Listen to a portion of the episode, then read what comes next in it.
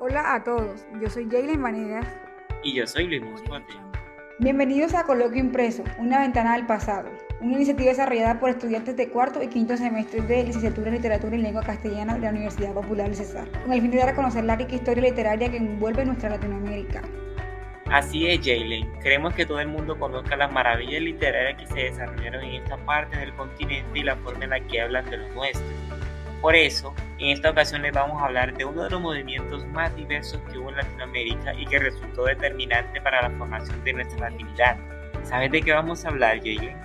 Por supuesto que sí, Luis. Les vamos a hablar del post-boom. Pero Luis, ¿qué es lo primero que piensas al escuchar post-boom?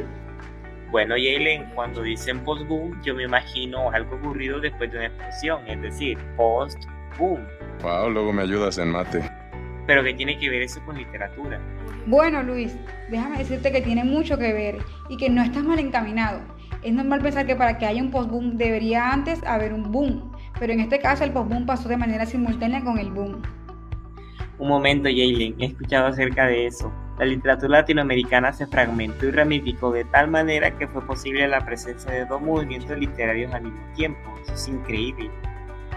Así es, Luis. Sé que es fascinante. Es por eso que te he preparado a ti y a nuestros queridos escuchas un pequeño viaje. ¿What? ¿Un viaje? ¿A dónde vamos? No es a dónde, Luis, es a cuándo. ¿Te gustaría acompañarme a mí y a nuestros amigos más temerarios a un viaje a finales de los 60? ¡Wow! Un viaje en el tiempo. Claro que me gustaría viajar con ustedes.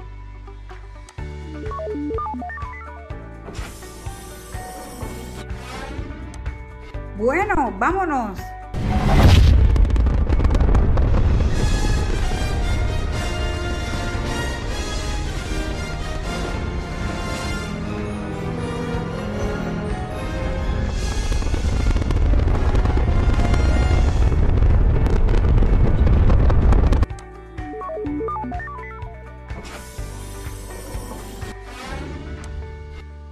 Ese viaje estuvo un poco movidito, ¿no crees?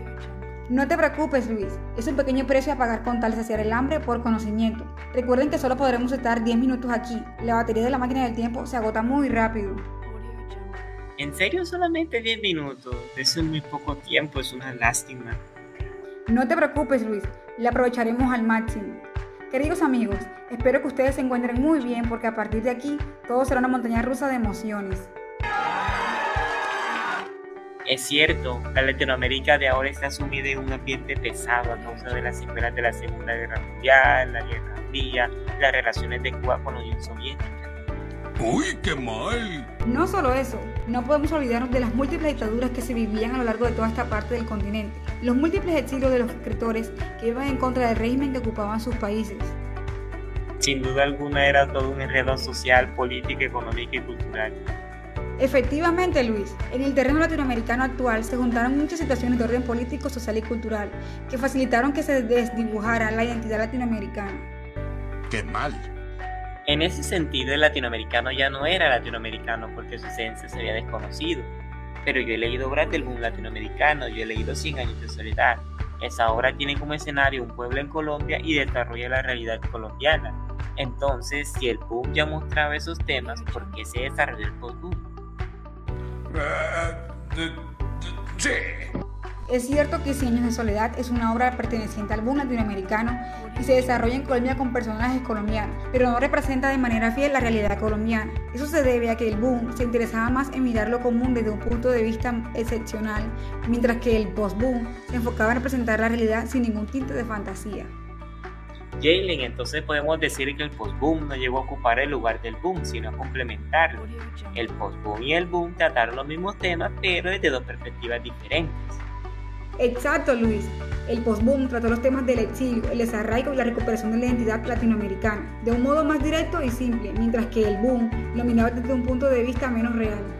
Eso que acabas de mencionar me lleva a pensar que el post-boom trata una literatura predominantemente urbana, del ciudadano de a pie, y todas las situaciones e influencias que puede vivir como lo pueden ser las drogas, el sexo, la marginalidad, las distintas expresiones de la cultura popular.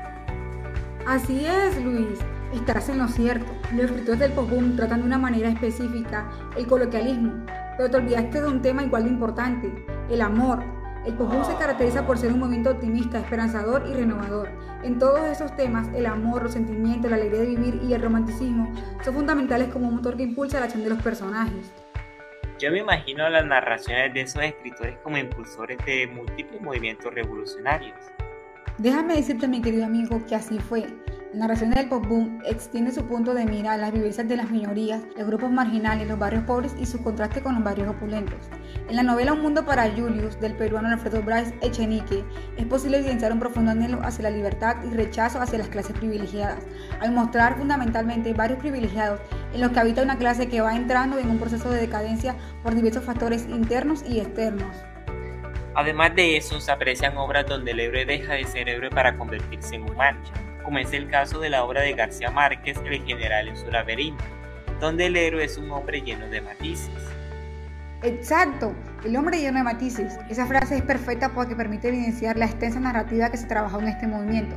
La narrativa del postbook es tan extensa que se recuperaron muchos géneros narrativos a la par que se crearon nuevos. La narrativa metaficcional, la narrativa policial, la narrativa marginal y la narrativa del exilio, entre otras. Esa marginalidad estaba tan presente que incluso caló en el lenguaje mismo. El uso de la jerga popular dentro de la multiplicidad de voces que en estos escritos se presenta crea una atmósfera mucho más rica en los escritos de estos autores, que acompañados de la paratextualidad de sus historias, crea un diálogo constante que conectaba sus visiones del mundo casi en todo momento. Así es, Luis. Ese diálogo interno y externo entre las obras permitía revaluar la realidad política latinoamericana de la época, debido a que ofrecía un esbozo casi biográfico de los valores y anécdotas que en esos espacios literarios surgían. Es decir, que la literatura se enriquecía de ella misma y de otras, ¿cierto? Exactamente, Luis. Ya sean en autores consagrados en el post-boom o los que venían de otras perspectivas narrativas, se podían apreciar estos rasgos referenciales dentro de su literatura. Es decir, que el postboom no solo acogió a autores jóvenes, sino también a otros que ya estaban consagrados en otras perspectivas.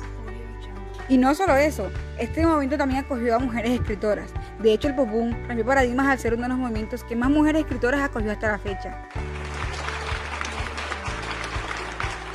¡Wow! ¡Qué interesante! ¿Podrás decirme el nombre de alguno de esos autores?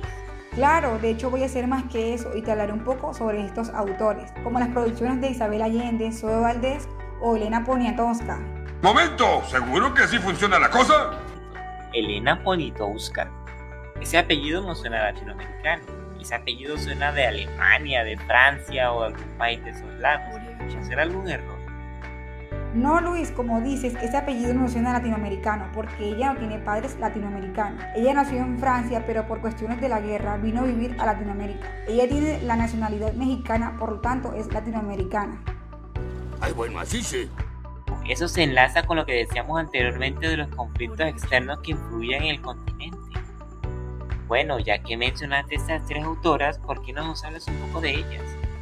Desde luego, estas tres autoras muestran lo femenino como un signo de lucha y poder, pasando por muchas de las temáticas del post Por un lado, Isabel Allende habla de lo femenino desde lo espiritual, contando testimonios que solo vivían las mujeres de la época, sus pesares y sus vivencias. ¡Wow! ¡Qué interesante! Me están dando ganas de leerla. A mí me encantan estas historias, cómo están escritas, el lenguaje que usan y la temática que tratan. Yo las siento mías. Autoras como Zoe Valdés muestran a una mujer que denuncia la injusticia y muestra su soledad, pero no como características estáticas, sino que se aprecia la forma en la que la mujer se esfuerza por salir de eso. A finales del siglo XX, en 1996, saca su novela Te di la vida entera, donde saca gala del humor, erotismo, para reflejar la existencia femenina.